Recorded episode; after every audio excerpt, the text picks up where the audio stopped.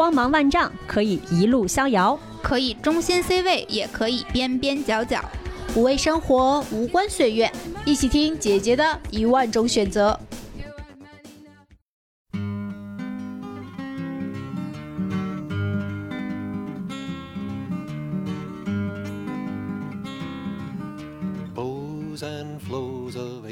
Hello，大家好，欢迎来到姐姐说，我是六月。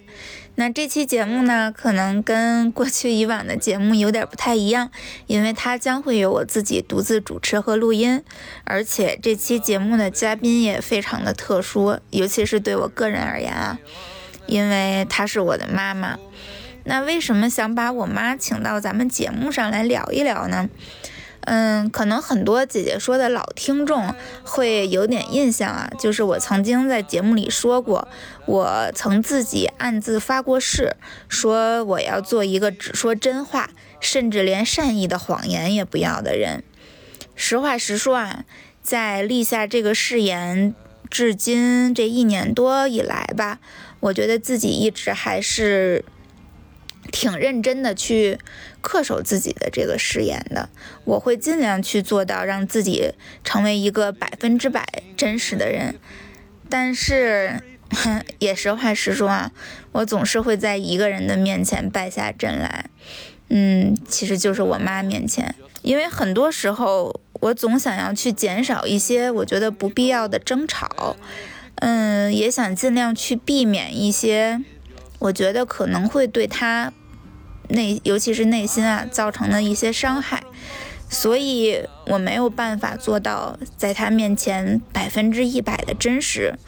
比如说，我可能没有办法像在节目里边这样潇洒的告诉他说：“哎，老妈，我很早就不是处女了哦。”我可能也没有办法非常轻松的在他面前去展露脆弱，跟他说。哎，我最近这段时间过得不太好。我觉得可能很多孩子都跟我一样吧，但是这种善意的谎言，在某种程度上也让我们的内心渐行渐远。所以啊，在前段时间接到一个我非常喜欢的国货护肤品牌 HBN 的邀请的时候，他说希望我们能够聊一聊求真的决议。在我接到这个话题的时候，第一时间想到的。确实就是我的母女关系，因为可能母亲是我目前来讲，在我自己的生活中唯一的真实缺陷，也加上前不久时间在网上特别火的上野千鹤子和北大宿舍的那个对谈里边，上野千鹤子曾经说，她非常遗憾。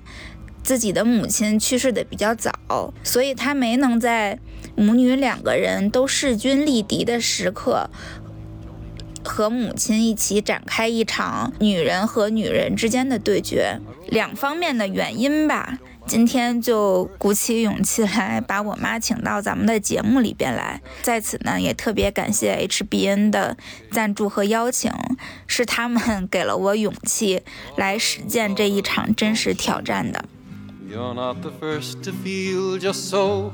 And let me say before I go, it's worth it anyway.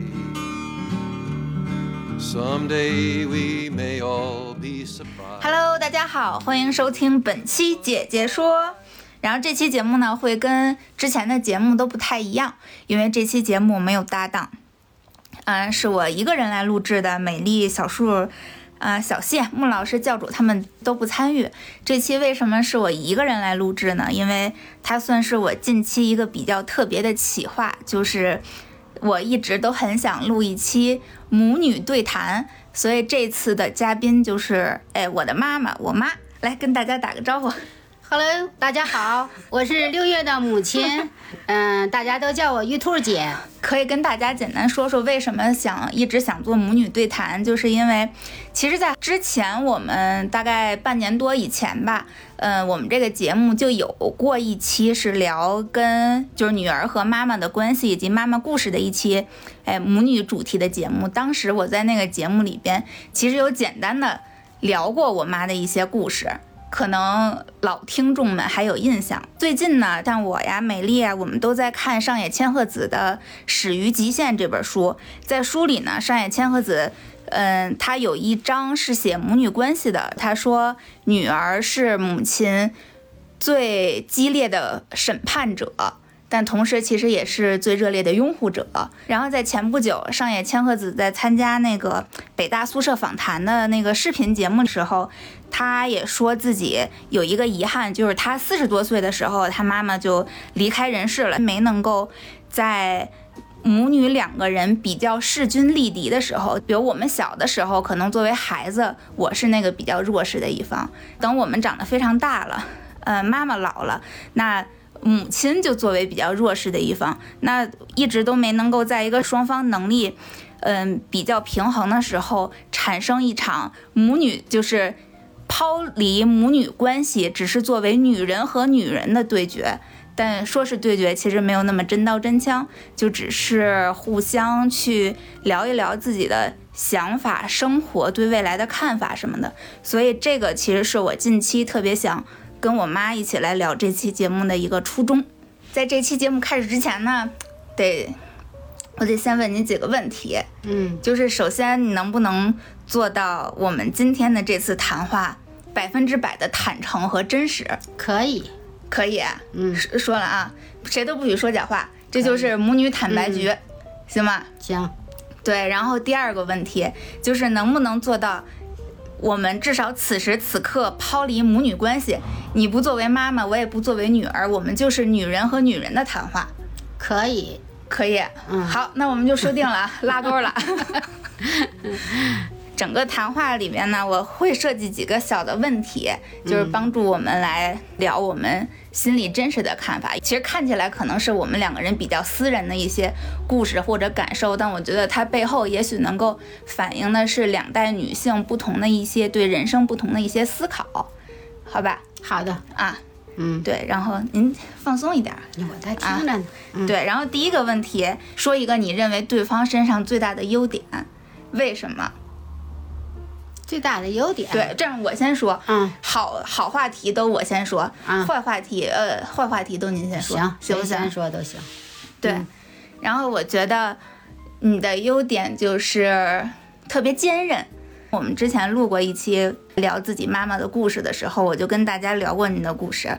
基本上你是属于那种想要做的事情就一定能够达成的。然后如果因为各种原因，这条路走不下去了，那你就能立刻的去调整自己的目标，去选择一条新的路。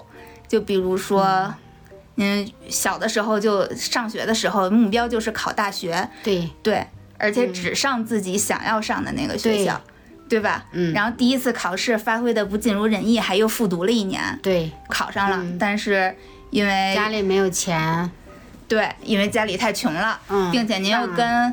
妹妹同同一年上，对，因为复读嘛，同一年让妹妹去了，对，然后考大学这条路没有办法，因为她需要家里的支持，那上不了了之后就转而开始，嗯，比如说结婚，然后开始做自己的事业。我当时在那次录音的时候，跟我们几个小伙伴在讨论，还提到小的时候，有一次我问您说你的。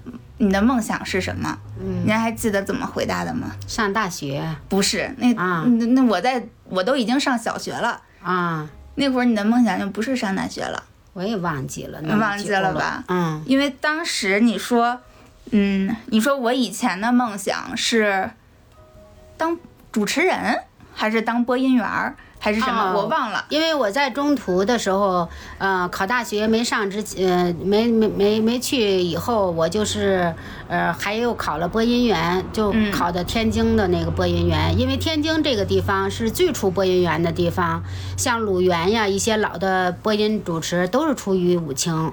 那我那时候我也考上了。和我同一同时晋级的，就到最终级的有三个，三个人呢他们都是自己能够提供住宿，可是我是，呃，武清农村的嘛，就不自己提供不了住宿，人家那两个人在这方面的优势，就是录取了他们两个，我就没有进去啊当成主持。对，因为我当时和在节目里边我还说过，我说我妈是一个其实很有文艺理想的人，小的时候作文又写得很好，唱歌也好听，是吧？我还是那个 那那那农村版的那个，我还有农村版那个就那个报纸那个记者证呢，我、啊，对，是他的特约记者。对，在这方面我还是有点遗传了您。嗯，对，但是我上小学那会儿的时候，我在问您的梦想是什么，你给我的回答就是，你说我以前想当播音员，不过我现在的梦想是做企业家。是对，就是你为了自己的，不管是为了自己的生活也好，还是在人生的不同阶段，就相当于你改变了自己的梦想。是因为现实生活当中，就是呃，怎么讲呢？结婚完之后，有了自己的家庭之后，不管是婆家还是娘家，我觉得最终嗯、被卡到门槛的都是因为一个字钱。所以那个时候我就发誓，我自己因为没有钱，也是没没读成这个大学，造成了终身的遗憾。嗯嗯，所以我就想，哎呀，我一定要好好的去赚钱，嗯嗯，去解决这个，就是不让让我自己下边的孩子再也不能因为钱上不去学，再不能因为钱被别人那个拒之门外，所以我就开始经商，就开始赚钱。对，但是我有一个能观察到一件事儿，就可能您自己都没有去深入思考过，就是你心里可能其实对经商不是那么感兴哎，趣。是的，对，最直接，为什么我能这样观察到呢？就是因为你永远不会和你的不管是这个工作的合作伙伴，是上级是下级什么样的这些你工作中认识到的人，你几乎不会和他们成为朋友。对的，对的，我觉得跟他们永远就是生意上的合作伙伴，但是生活当中，我觉得还是跟他们谈不来的。嗯，对。然后同时，我在以前的节目里边又提到过，你又和那些你想要成为的那个那个人的群体也成为不了朋友，可能这中间是的，对有因为心里有落差。对，心里有落差，所以他就导致您到现在好像，我仔细回想一下，好像都没有什么真正的朋友。嗯，也有真正的朋友，真正的朋友就是社会上的朋友，就是人家特别想跟我成为朋友，特别呃，就是呃呃，夫妻遇见问问题了呀，嗯，是家庭遇见问题，特别喜欢跟我聊，说跟我聊完之后心里就敞亮了。但是从我的内心来讲，就是当我遇到了困难，想找一个人去去倾诉啊，去什么，我却找不到这样的人。对，那其实还是没有朋友嘛。对，就是不同的人生选择所造就的这种生活环境的落差导致的吧。嗯，那换您了。说一个你认为我最大的优点，是你最欣赏的地方。我我我欣赏我女儿的地方就是她现在我我现在不是你的女儿了，我们是女人和女人的对话。啊，我我欣赏六月的地方就是她特别独立，她也有一种，我觉得她也有一种坚韧，就是什么呢？就是除非他不想干，他要想做这件事，他会，呃，往尽量往好处去做。我觉得这一点可能是和我一样。还有一个就是夸我的过程怎么还能自夸呢？还有一个就是他特别崇尚自由，是不管是精神上的还是各个方面的，他都想去追求他自个儿自由，想自由自在的在外边飞翔。这是我挺什么的，虽然有的时候我觉得心里也有落差，因为女儿是妈妈的小棉袄嘛，就想搁在身边儿，但是为了她的快乐，我觉得我还是放手让她上外边去飞去。啊，那我崇尚自由这件事儿，在你那会是一个优点吗？它不给你带来困扰吗？我觉得不管是男人还是女人，都崇尚自由。这个人家崇尚自由，那个怎么讲呢？如果换位思考一下，他自己喜欢自由，那作为另外一方吧，作为母亲吧，不能因为自己的那个需求去去委屈孩子。我就是这样想的，所以我觉得他崇尚自由挺好的。那既然您觉得我崇尚自由挺好的，为什么以前还希望我考教师、考公务员儿，希望我能够早点成家生孩子呢？我觉得，呃，考教师啊，呃，考公务员呀，这些都比较都是一个比较安稳的工作。作为女孩子来讲，我还是希望她没有任何的闪失，不经历像我经历的那些磕磕绊绊，因为那些个痛苦，我不希望她再经历。那么再有说，像他说，我希望他成家，有希望他生孩子。我觉得一个女人只有成家生孩子，才是一个完，就是一个，你怎么讲，没有没有缺憾的女人。如果她不经历这个过程，她永远体会不到这是一种什么经历。呃，我估计您说到这儿，可能很多我的同龄的，就是我们同龄的女孩子会有不同的想法。就比如说我吧，我会觉得，嗯。比如说我我不去经历婚姻，或者是我其实不是一个不婚主义者，只不过我把婚姻看得极其之淡漠，就是我认为它对我的生活其实都造成不了影响了，你结了和不结它都影响不了我的生活。对，然后但是生孩子我已经我已经跟您说过好多遍了，我其实是一个丁克嘛，就是我是一个坚定的不生育的这样的一个人，然后我自己会会觉得。我即便不经历了生育或者养育孩子的这个过程，但我拿同样的时间去经历了其他的生活，就可能我确实没有办法去经历，因为我也有一些有孩子的朋友，他们会觉得在养育孩子的过程中，其实一方面是治愈了自己一些童年的缺憾，就像您总希望我。我觉得某种程度上，可能您希望我来帮你达成某种人生理想，或者是不要走你过去的这些弯路也好。我有一些朋友也是一样的，包括养育孩子的过程中，他也会觉得能够和孩子一起成长。我觉得，呃，有有我羡慕之处。但是呢，我自己会觉得，我们虽然没有走那条路，但是那些养育了孩子的那些父母，尤其是女性，她也走不了我作为没有孩子的这种独身女性的这条路。就是我经历的人生，她也经历不到，所以没有办法去评判谁的人生更丰富。或者谁更完整还是不完整？因为我们就是两种不一样的人生。现在也不是说评判那个谁的人生完整与不完整。我觉得，既然你身为一个女人，不同的年代她可能有不同的看法。你比如说，你们那个年代都是为自我而活，嗯，以自我为中心。但我们这个年代的人，那我是六零后啊，我们这个年代的人一般都是为别人去活，很少为自己活。当说有机会为自己活的时候，好像也老了。你像我这上有老下有小的，呃，当我在你这个年龄段的时候，上边四个老人，就是等于这四个老人都是我给那个养老养到老送的终。你说他有多大的压力？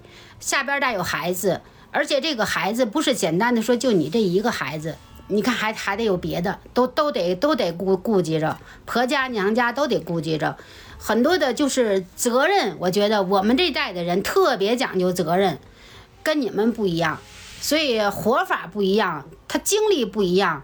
他对问题的看法也不一样。既然你是女人嘛，你就应该享受女人应该得到的这些东西，不管是甜的、苦的、辣的，酸甜苦辣，人都得要尝遍了。当你跟别人、跟跟一个有孩子的妈妈聊的时候，你不知道说养育这个孩子是一种什么感觉，你只是一眼看到的。当你亲身经历、亲身体验的时候，跟你眼看到的永远是两个概念。那假如说我过成了另一种人生，比如说。如果我追求事业，我在事业上达到了，因为我作为没有孩子的女性，我肯定比有孩子的女性有更多的精力放在事业上。对，我在工作上，你有孩子的女性在工作上就。就像现在，因为这个时代和你们那时代又有点不一样了。是，你们那个时代基本上敢拼就能拼出来，因为我们说难听点，它有一种时代的红利，社会正在发展过程中。是，对。但是到现在我们这个时代，比如说我现在，假如说我今天去求职，我就会在求职市场上面临着。很大的劣劣势，你也可以把它定义为是一种歧视。他会觉得你现在有孩子了，你对你三十出头，你可能马上就要怀孕了。你怀孕，你就有十个月的时间不能够投入到工作中，可能都不止，得一我估计得前前后后算起来得有一年多的时间。然后等你有孩子了之后，公司会认为你作为一个有孩子的女性，你的生活重心就会放到孩子上。小的时候你要去哺育他，等他长大，等他再大点上幼儿园、上小学，你又会被学校的很多事情、教育的很多事情所牵扯，所以你工作的时间就少了。所以往往那些没有孩子的女性，可能在事业上更容易拼出来。假如说我是一个拼事业的女性，我其实就能够在事业的成功中得到巨大的幸福感或者快乐。我不赞成你这种说法。像这说一个事业的女人，我根本我就不反对。我觉得一个女人永远在经济上是要独立的，你不能依赖丈夫、依赖家庭，谁都不能依赖，就得依赖自己。永远这个女人说，你可以照顾孩子、照顾家庭，但是不永远不能放弃事业。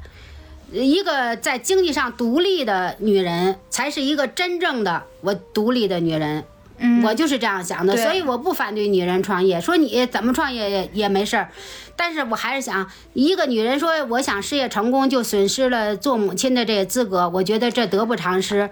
你有了孕育子女、孕育孩子，你只是孕育一年多，甚最多的时间两年。人的一生有多少年？你不这就两年吗？你用两年换你一一生的完整。不，但你要养育我，就至少现在来讲的话，你养育孩子其实是要对他至少二十年的人生负责，而且。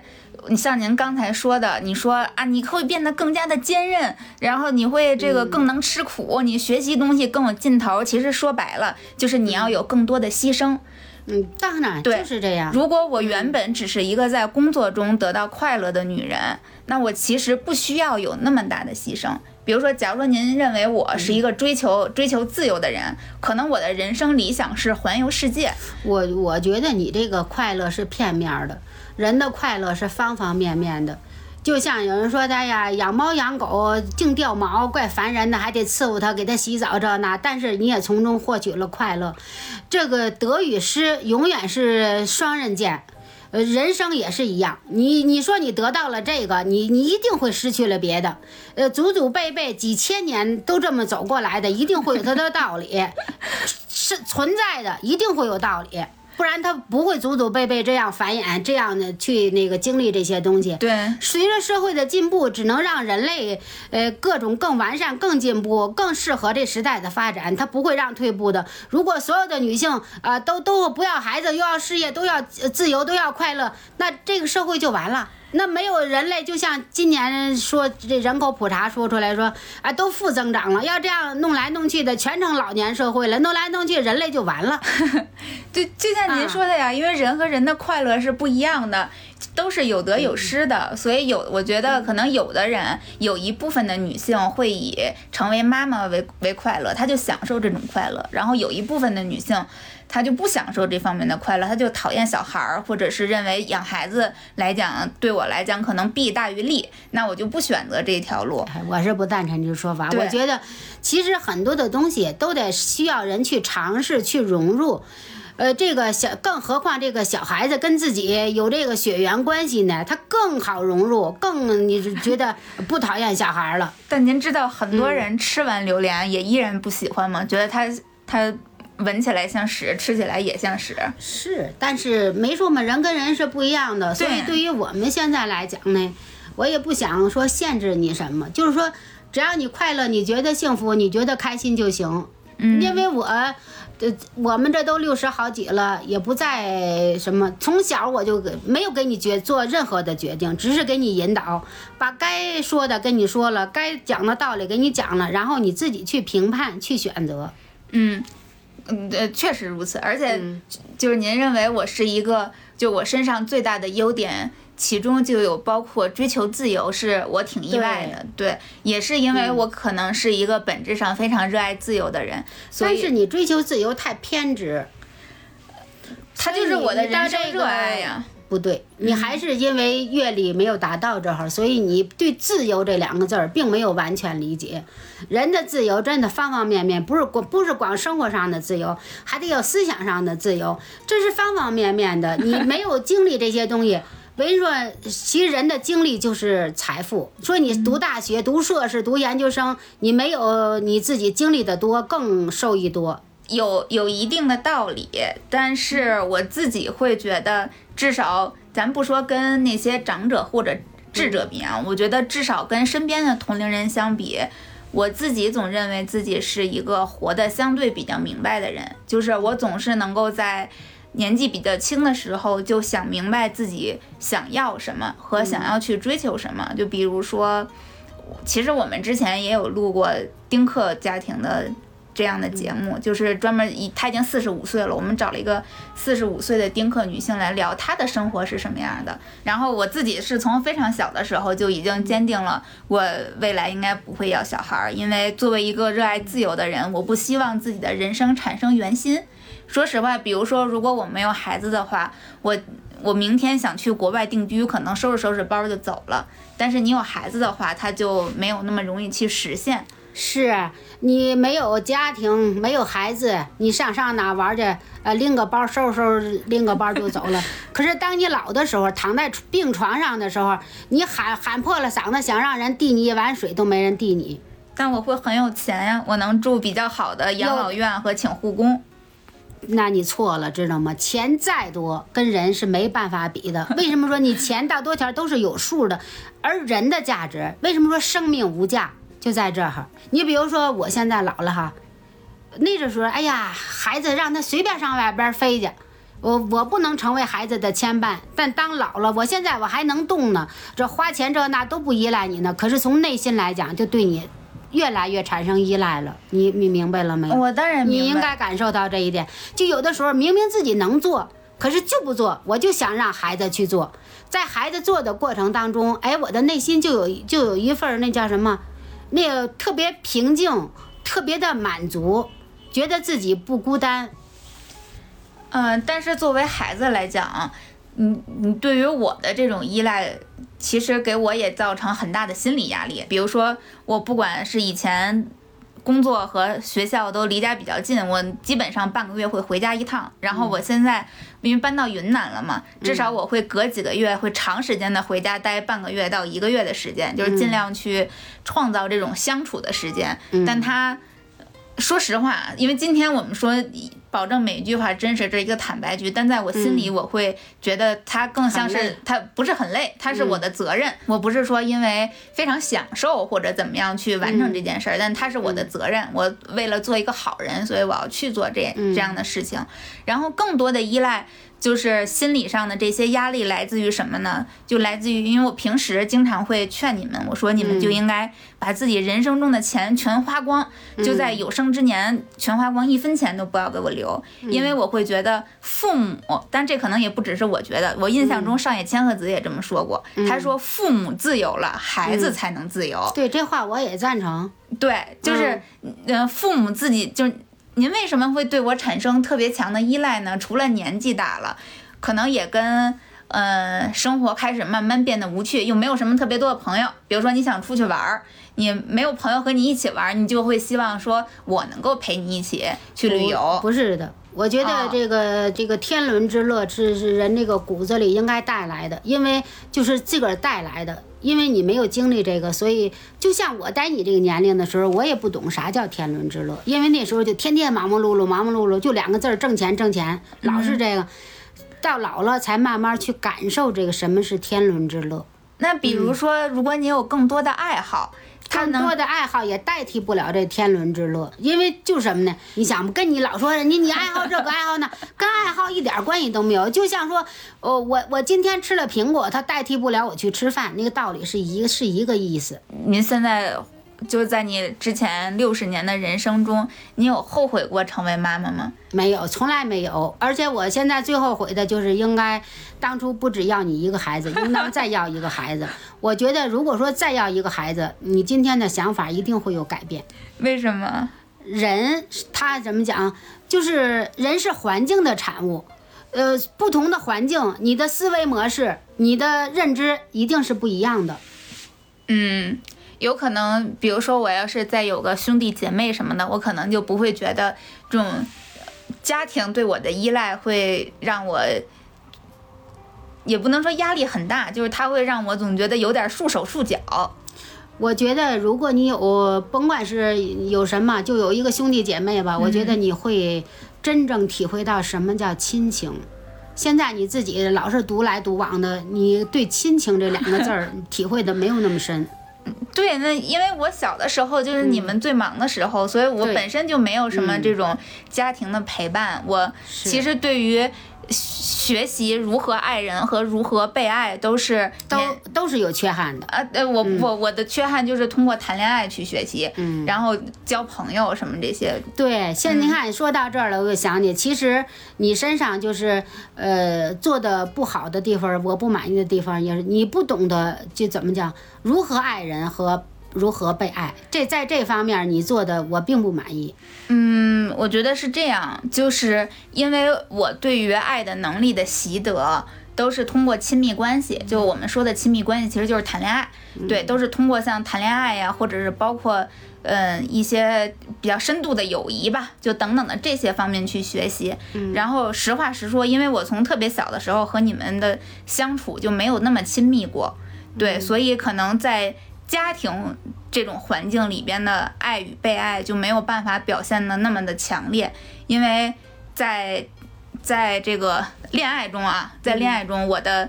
因为我的我的听众们都知道，我是一个超级超级喜欢谈恋爱的人，而且我谈过非常多的恋爱，嗯每一段恋爱时间还都特别长，就是我在恋爱中的口碑是极其好的，嗯，就是他们对我的评价都很高。分手之后，我们依然能够做朋友，就是是一个这样。我基本上每一段的恋爱关系都是这样的。然后我周围的朋友们、同事们，就大家对我的评价其实都非常好，嗯，但是在家庭关系中呢，他可能。我承认可能会有一点点淡漠，这种淡漠就像我刚才说的，我会觉得家庭对于我的依赖，它会让我有点束手束脚。我有点，说实话，我内心深处会有点害怕加强这种依赖感。如果我做的更多，这种依赖是不是就也更多了呢？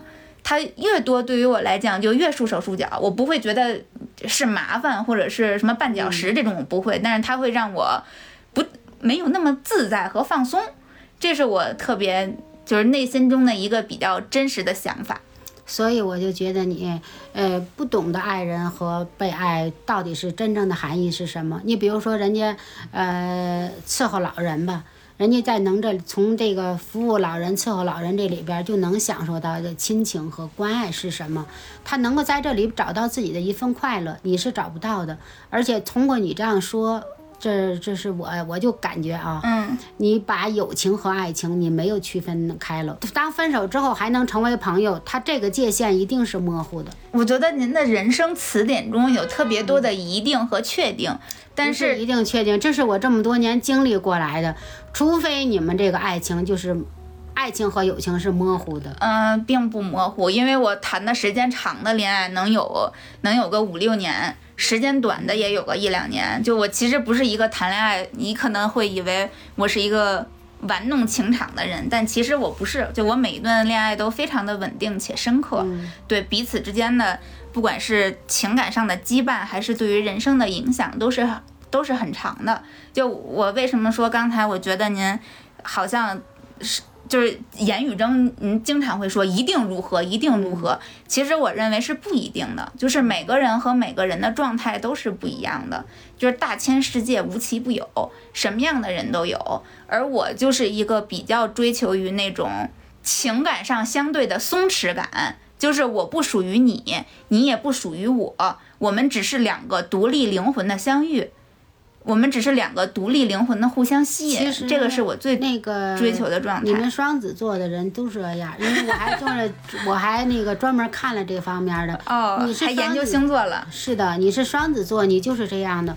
那个我们处女座就是就像我。您不是狮子座吗？谁说的？我是我是处女座。狮子座，你 你的阳历生日是九月份，阳历八月二十八号，是狮子座。你现在查。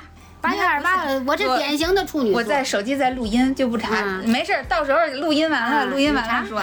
您 是典型的处女座。您嗯。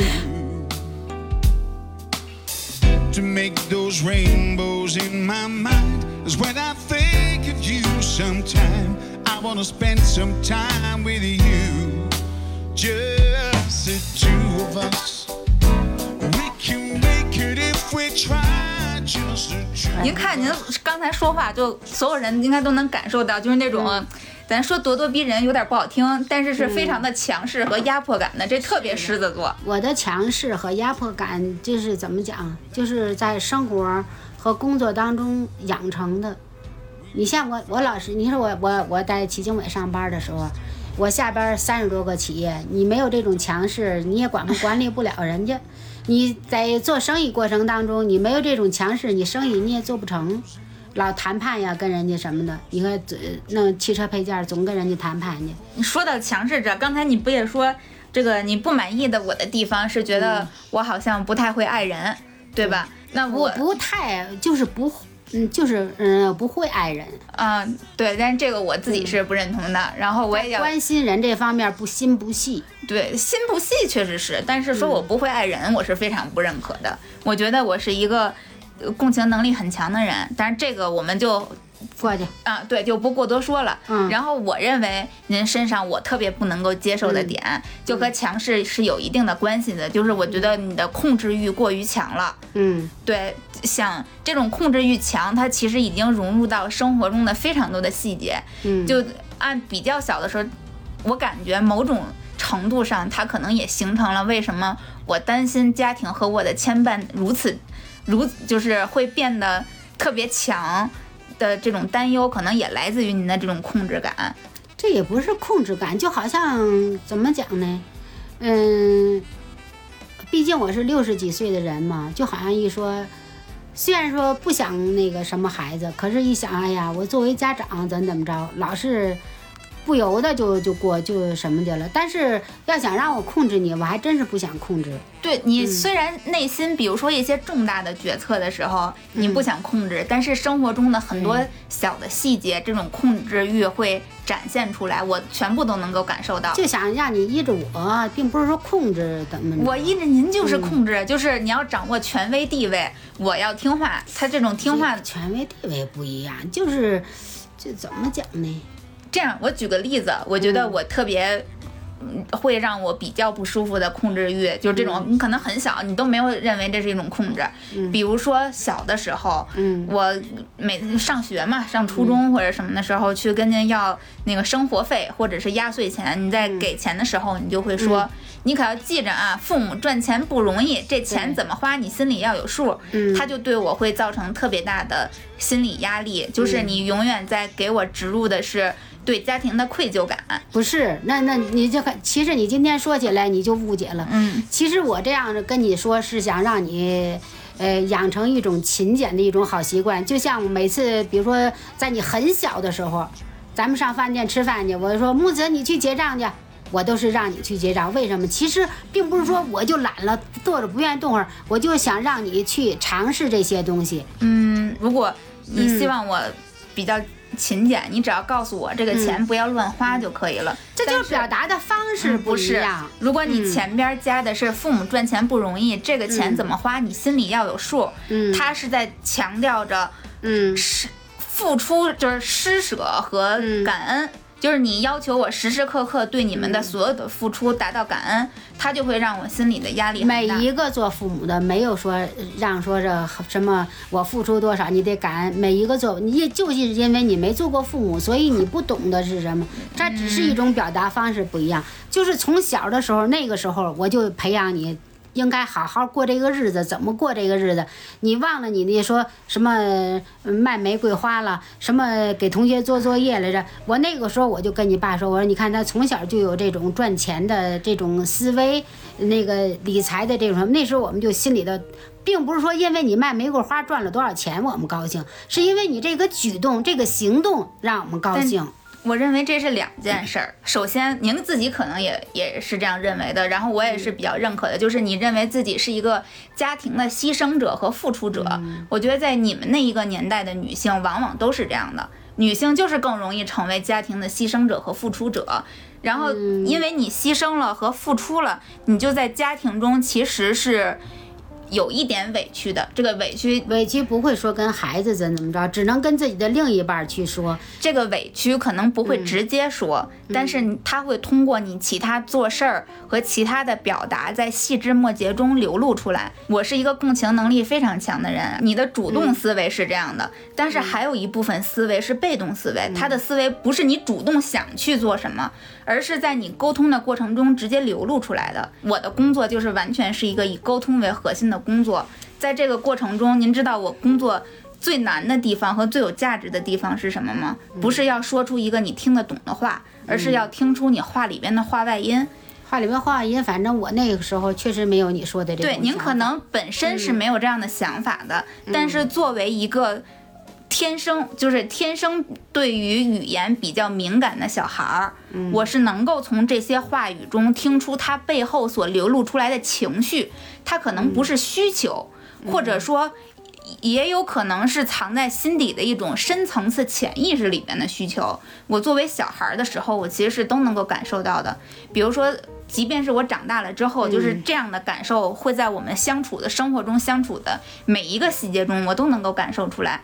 就是您的这种对于委屈的表达，嗯，可能你不会真正的说，我今天就是来表达我的委屈的，但是我能够通过很多其他的话。就能够感受得到，而且我还能够感受到一点是什么呢？可能是，就随着我们年龄的增长啊，我觉得您是还是希望我能够在某一种程度上，嗯，就像你说的，我希望你能依着我，就是您希望我依然能够，虽然你对，就是虽然你说你主观上你觉得我不想控制你，嗯，但是其实心里潜潜意识你是希望能够有这种对于我的话语权的。但是现在呢，你不会表达到一些重大事件的决策中，而是一些生活中很小的事情，就比如说，怎么还不睡觉？说实话，我早睡会儿和晚睡会儿，您并不是那么介意，但是你就想数了我一句，不是，很介意，尤其在你睡觉这上面，我们很介意，包括你爸也很介意，很介意你晚睡，都不希望你。嗯，那还包括包括什么吃饭一定要端着碗呀，包括。包括这个，比如说我在卫生间的时候，您想上，你就会说快点儿，就是这种他这种命令式的语气，我自己会觉得这些事儿，反正在我的角度上，我觉得他不值得介意。反正你包括你吃饭这种，你什么不端碗呀，这个这种习惯，嗯，我我到现在我也不认可。你自己的时候吃饭怎么着都行，有第二个人，不管这第二个人是谁，你你都应该优雅。我是这么觉得的。我在成为女人之前，我首先要成为人，我要先成为一个能够让自己认可，或者说至少我在我的价值观里边，我是一个，咱说成功有点难听，至少我觉得是一个相对来讲比较好的人。这个好是指多多方多各方面的啊，各方面的，因为我觉得成功说起来就狭隘了，但是好可能听起来还这个包容性比较强。我要首先是人，但是一个有独立灵魂的人。这个是我最极致的追求，反而男和女的追求在我这儿，说实话不重要。而且我在看人的过程中，我不会先认为他是男人还是女人。有很多人在我这儿，首先是中性人，那种具有特别强烈的男人和女人感或者这种标签性质的，在我这儿其实可能连。五分之一都占不到，但是比如说，女人要成为什么样的人，是后天的人告诉你的，是你的妈妈告诉你的。对呀，她肯定是希望孩子就被更多的人认可，被更多的人所接纳。对，妈妈一定不会害孩子，但是妈妈很有可能帮不了孩子，或者帮倒忙。我这么跟您说吧，比如说今天有一个男孩要穿裙子，今天我作为一个女生，我就是要剃板寸，嗯，我觉得他没有什么问题。或者是没有问题，但是女人剃了板寸就被别人认定为另类，所以您知道现在。不管是我在看的书也好，还是现在整个所有的女性类的媒体，其实包括我们自己做的这个节目，因为我这个节目叫姐姐说嘛，嗯，我们自己做的这个节目，一个特别大的初衷就是我们希望能够让大家知道，不管你是男人还是女人，你可以活成任何人，嗯，就是性别和性别之间的差异，其实没有人与人之间的差异大。你就比如说。像像您刚才说的，如果你作为一个女孩，你剃了光头，或者是你剃了板寸，别人会指责你。但是我指指点点，没人指责，但是指指点点，对，指指点点，异样的目光。嗯，但是我们这些就是在我们这一个年代的女性，我们在做的这些公共话题中，包括今天咱们俩的这个聊天，很有可能她也在。我想要完成这件事儿上会存在着一点点意义，就是我希望能够减少社会上的指指点点，嗯，而不是告诉这些女孩儿，或者是告诉那些男孩儿，你必须成为什么样的人。嗯，我们希望创造的社会是你可以成为任何人，同时任何人不应该对你指指点点。这个其实是我们想要达成的一个理想中的社会状态。嗯，当然，可能您作为母亲，你会觉得，哎呀。你是这个努力去做自己了，但是别人指指点点，你肯定还是要经历伤害嘛，对吧？你你我我为了避免你受伤，所以我希望你去选择最保险的一条路。是对，包括包括什么考公务员，包括这个结婚生孩子，对，包括什么穿着打扮乱七八糟等等的一切，你只是希望我相对安全。嗯，但是我们要做的事情就是。要更自由。其实这种所谓的不安全感是来自于整个的社会文化没有达到，就是社会文明没有达到那个程度。错的不是这个女孩儿，或者是这个这个男孩儿，错的是这种社会的环境文明的开化程度还不到。它就像过去可有一些，你比如说女孩被强奸了，嗯，被性侵犯了，大家会说，哎呀，你这谁让你走夜路啊？你穿的少。那我明明是受害者，然后你还要来指责受害者。但现在我们想要做的事情是，你不要去伤害那些走夜路的女孩儿。这个其实是我们想要传达的。这个东西是你们有你们节目的那叫什么？节目想要达到的效果，但是我们这个年龄段有我们这个年龄段的思维。嗯嗯，就，所以我就没有说谁对谁错，只是站在不同的角度看这个问题。对，所以我其实是能够理解您作为母亲是希望希望我能安全，但是呃，我作为孩子是希望自己能的人生通过充满更多可能。然后我作为一个稍微有一定阅历的这种社会人或者说社会女性，能够给未来就是交给妹妹们，或者是交给我们下一代的这种社会，我肯定是希望她能够做得更好的。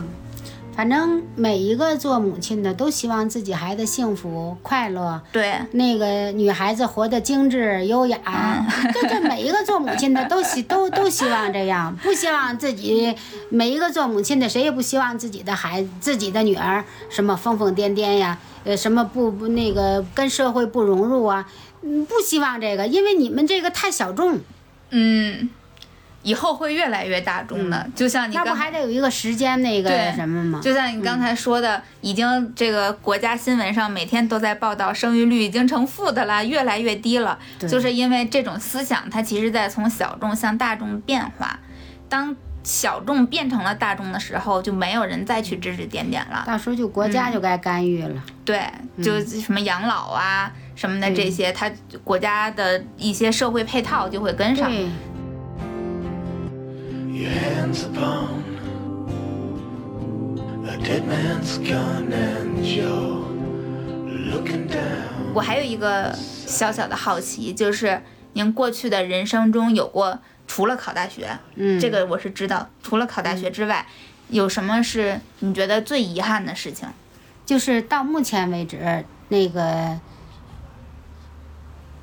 没有一个，就是找不到一个那个。我可以倾诉的这么一个人儿，嗯，这是我最遗憾的，就也不也不完全理解我，那为什么没想着去创造一个这样的人呢？怎么讲？就我们这个年代的人都特别保守吧？嗯，你妈妈也是一个特别保守的女性，就是其实有些有些人想主动的接近你的内心，那你就不让他接近，就把他拒之那个门外呗。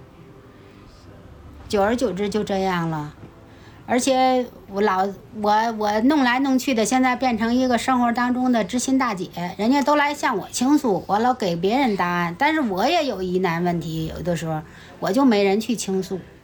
哎，您要是这么话说回来，我突然我刚刚有一种感受，嗯，我这个感受和您的那个感受可能刚好背道而驰。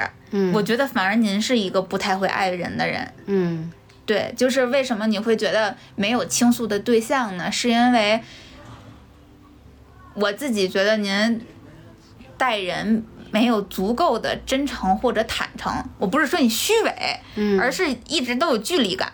这种距离感既包括你这种社会关系上的对对待朋友、跟合作伙伴什么这些，又包括家庭中的您跟我和跟我爸都是有距离感的。其实我的内心就是自我保护欲特别强啊对。跟谁都不会百分之百的把心都掏出去的，我对。就是这样。因为您是一个这种保护欲过强的人，所以他就会导致因为我对方从小生活上来就老是那种没有安全感的，嗯，所以久而久之就形成了这种性格。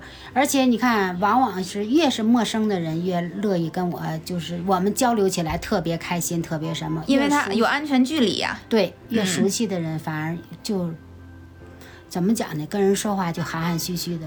对，但是您想，你在跟别人的沟通中，总隔着一道门或者一道窗户，然后当你需要对方的时候，你要求来，你跨到我的门里来，或者跨到我的窗户里来我也。不可能让他们来跨进来。对呀、所以他就您就没有办法拥有那些真正非常能够交心的人，就包括可能我和我爸也没有办法做到，因为我们也长期生活在这样的距离感里面。对我，我甚至你看，我现在觉得不会爱人的人是您。谁说的？那人家别人跟我生活在一起的时候，人家都说我很温暖，温暖和爱人不一样，啊嗯，但是我我就是怎么讲，总有一种自我保护的那么一种什么。爱是一种非常非常强烈的情感，就是爱的这种情感，我们就是大爱啊。嗯，我们是那种广义的爱，不是不是说这个情情爱爱的那个爱，嗯。就是爱这种情感会极大的抛开你和我的这种关系的，就是当你在一段比较有爱的这样的关系里面中来的时候。人就不会去想利益得失，也不会去想安全和危险。我自己就说，我总是在谈恋爱中去学习如何爱嘛。那我又说，我的很多段恋爱其实都有非常强的这种情感羁绊，就是因为在这样的羁绊中，我们是能够做到，嗯、互相，就是你既能够非常完整和赤裸的看到他的内心，但是同你提到你这个就是恋爱这个了，你不觉得你自己很失败吗？恋爱这么多段，没有一个成功的。没有，我完全不觉得自己很失败，而且我认为自己在恋爱中是非常成功的。恋爱对于我的价值不是嗯，组建家庭，恋爱对恋爱对于我的价值是学习人生和成长，以及感悟人性。就是因为在恋爱的过程中，就是在这种恋爱的，在这种亲密关系里面，你其实是能够最大化的去看到赤裸的人性。但是这个人性不是不带贬义啊，它是一个中性词，就是你能够知道对方是相，就尤其是你们的感情浓度达到一定程度的时候，卸下伪装的他是什么样的，同时你也能够感受到卸下伪装的自己是什么样的。嗯，你的人性的光辉和人性的丑恶都能这个显露出来。在这样的过程中，因为你像我来讲的话，我谈过比较多的恋爱，就不同的人肯定都是不一样的。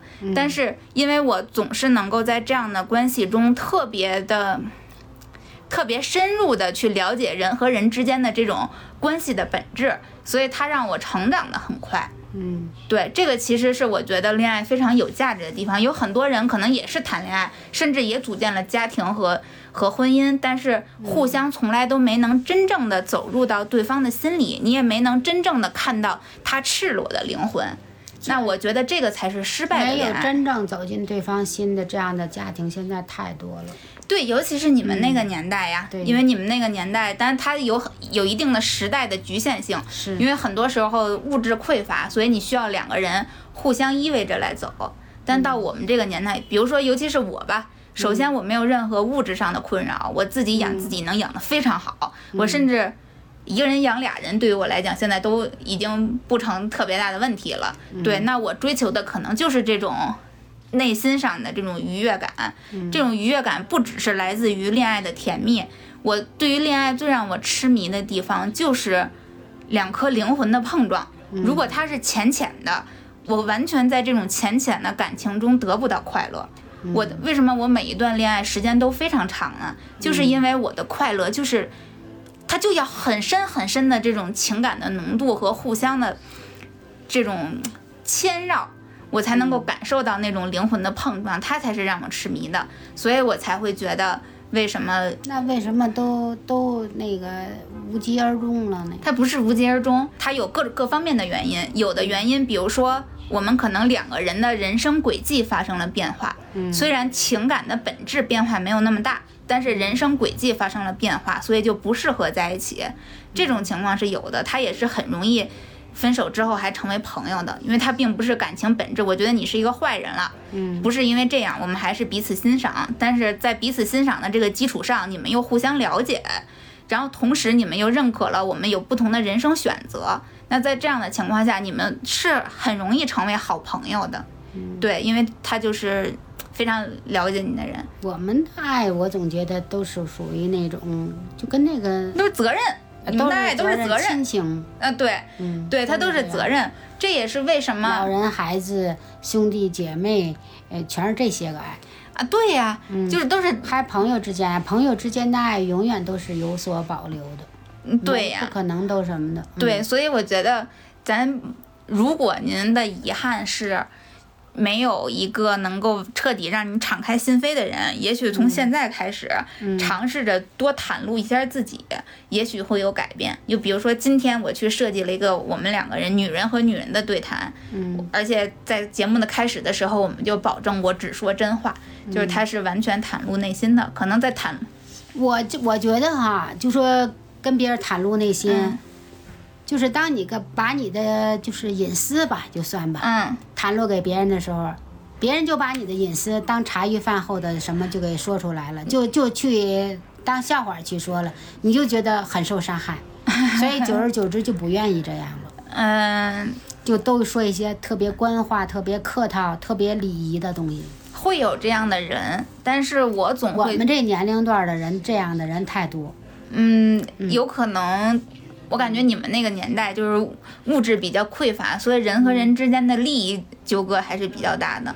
因为在利益纠葛也不是，就是就是，就我我觉得他可能更容易成为，就是因为有利益的纠葛，所以你的脆弱才能够成为别人的笑谈。啊，对，就是对这样。但是在我，比如说我现在和我周围一些朋友，包括我来录这个节目，我在录节目的时候，会经常跟我的听众说，我在节目里是一个裸泳的人，就是我从来不不担心去袒露我的那些。嗯，善与恶，就即便他是丑恶的，我也不担心。然后，即便有人骂，我也呃，我也不在乎。然后，因为你们这节目特性的，对我周围的一些朋友，我们也会特别坦诚的去聊自己心里边的这些想法什么的。然后我自己会觉得，你其实是能够在一定程度上，嗯、至少慢慢做的多了，是能够分辨哪些人是可以呃说的。露骨一点儿，对，说的更更加深深入一些。有哪些人是不适合深交的，是能够感受到一点的。至少到我现在来讲的话，比如说您特别担心的，你的你的脆弱成为别人的笑谈，但是到我这儿，别人的笑谈已经伤害不了我了，所以我就不在乎了。这就是年龄不一样。嗯，或者我觉得那些会会嘲笑你的脆弱的人，是那种，比如说我说我们是两个世界的人，就像您会担心有人，因为我有一个非常大的纹身，您经常会担心别人会这个嘲笑我的纹身，或者认为我就会说呀，对。但嗯您知道，在我的想法里是什么吗？嗯，就是他都不配生活在我的生活里啊、你你怎么看？关我什么事儿呢？你看像我这个年龄的人，对于纹身的人都是全不赞成。嗯，对，但是他们干净挺什么的，小胳膊儿啪啦来一个这个，你本来本身就是你纹了这个，也不并不能给你改变什么，反而是那个给你增加了一些不好的评分。嗯，但是在我这儿，他们都没有到达给我评分的那个层级呢。能够影响我生活的那些人，他们都是能够认可我的这种选择的人。其实谁也影响不了谁的生活，呃但是就给你造成困扰。不给我造成你困扰，不给你造成困扰，给我们造成困扰。所以您也别困扰了。就是他们对我的生活造成不了任何负面的影响，也给我的内心造成不了任何伤害。就是比如说您担心，哎，他会不会影响你择偶，会不会影响你选择工作？但是我想传达给您，就是我已经到了我现在的这种人生高度或者社会高度，我的择偶和工作选择上，根本就连看都不看他们一眼。所以他们影响不了我的任何选择，我不是那个被别人挑选的人。最根本就是我们刚才聊的这个话题，最根本就我想告诉您，即使现在你去尝试着去跟别人交交心，也是来得及的。就哪怕您尝试着来跟我交交心，我觉得也是来得及的，就没有必要非得那种保护的非常好，就是它会让你变得孤独，然后也会让你身边的人觉得孤独。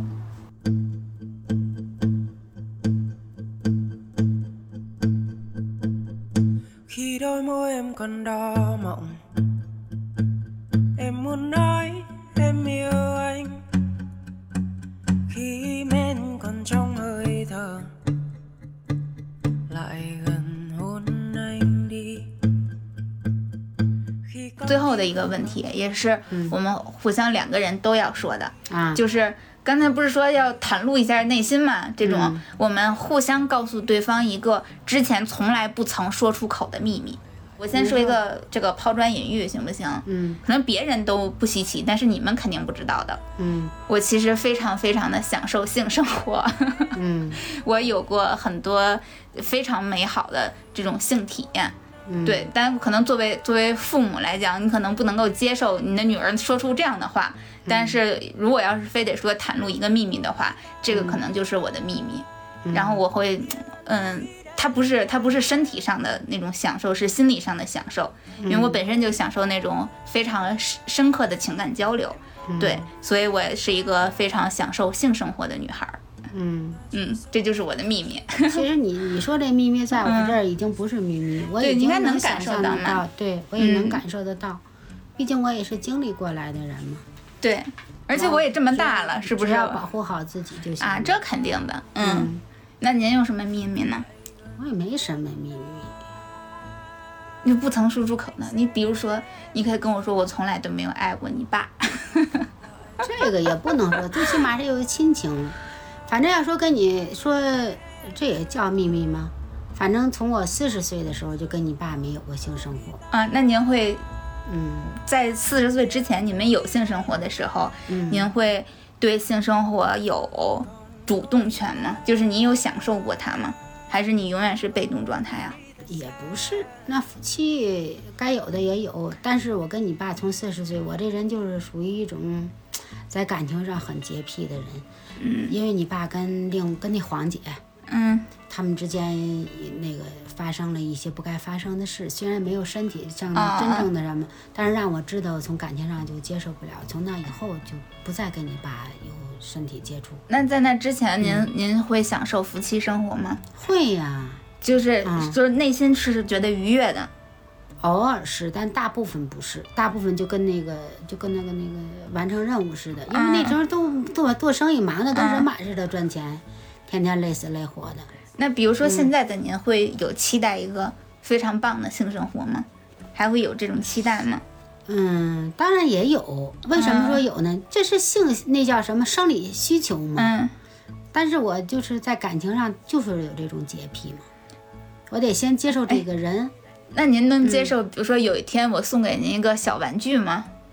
就是自己去解决自己的生理需求，其实也也很这我也不介意，但是只要它安全卫生，那肯定。我从思想这方面我不排斥这些东西。哦，那那以后我可以送您一个小玩具。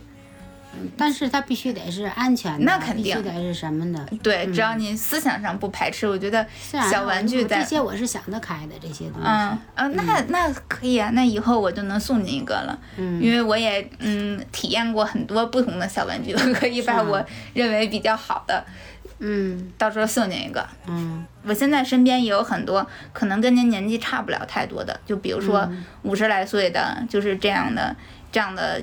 嗯，你说朋友可能也没到那么亲密，但是至少大家有的时候会会聊起来，尤其是他们都有点那种，就比如什么艺术家呀，什么就有点先锋啊什么的那种，他们就有人跟我说过，说人生的遗憾就是从特别期待有一场疯狂的性爱或者是什么的，就是这种。嗯对，所以我觉得可能对于女性很多都会有有这样的期待，因为我们原本，尤其是你们那个年代，嗯，就其实到我们这个年代都一样，在最开始的时候，女孩儿好好多都是性的，就是那种被动的一方，我们会称它为性的客体，然后会经过好长的一一段时间，才慢慢的能够真正的享受和主动去探索性生活。这是生理需求，这是很正常的。但是像他们说花钱去找的，我觉得，我觉得一个陌生的男人，啊那个那肯定，我是不接受这些东西。我接受度也不是很高应该是他是那个情不自禁的，啊，爱到浓时。对，那就并不是像他们那一个陌陌生的男人摸我手一下，我都浑身起鸡皮疙瘩。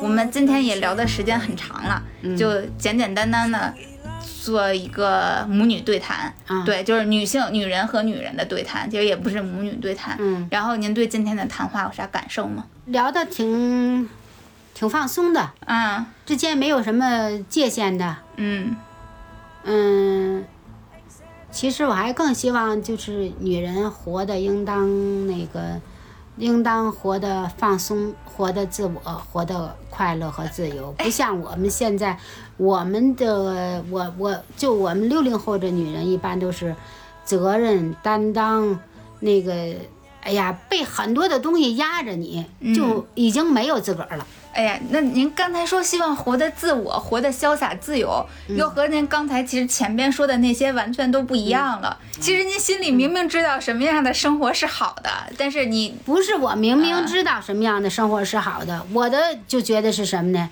我们经历的那些个压力呀，那些个痛苦呀，希望未来的人不要像我们一样，要未来的人要活得比我们轻松，比我们自在。我只能祝您嗯，从六十岁的现在开始，去尽量去活得自我，嗯。活得更加的自由自在，就不去因为。嗯，像你们这个年代，就像我说，你们是家庭的牺牲者，然后你们可能这个家庭既包括你和我爸组建这个家庭，很有可能也包括你自己的原生家庭，啊，这是两个家庭啊，组对对对的。对，也包括你自己原有的那个自己的原生家庭，作为家庭的牺牲者，然后在这个壮年期间，这个责任的承担者等等的这些，对你可能会觉得付出了很多，牺牲了很多，压力非常大。对但是至少我觉得到现在这个阶段，你是可以放开的去尝试一些自己以前没有尝试过的生活方式的。我也一直在想，我们原来都做的，在生活当中啊，在你这角色当中应该做的，嗯。现在六十几岁了，就慢慢的尝试着去做自己喜欢做的。对，就做自己喜欢做的事情。然后我之前给您跟我爸的那个建议，你们也可以认真的考虑一下，就是在自己有生之年把赚的钱全花掉，嗯、行，好不好？但是有些人这这人骨子里的东西是改变不了的。对，就是我的理想状态，就是你们一分钱都不要给我剩，好吧？那今天我们就聊到这儿，好嘞然后跟大家说了拜拜，拜拜。拜拜。嗯。那以上呢，就是我和我妈之间抛离了母子身份，仅以女性和女性的角色展开的一场对谈。那实话实说，在这场谈话开始之前，我自己心里其实是非常忐忑的，因为我不知道这是一场开始了之后会走向什么方向的对话。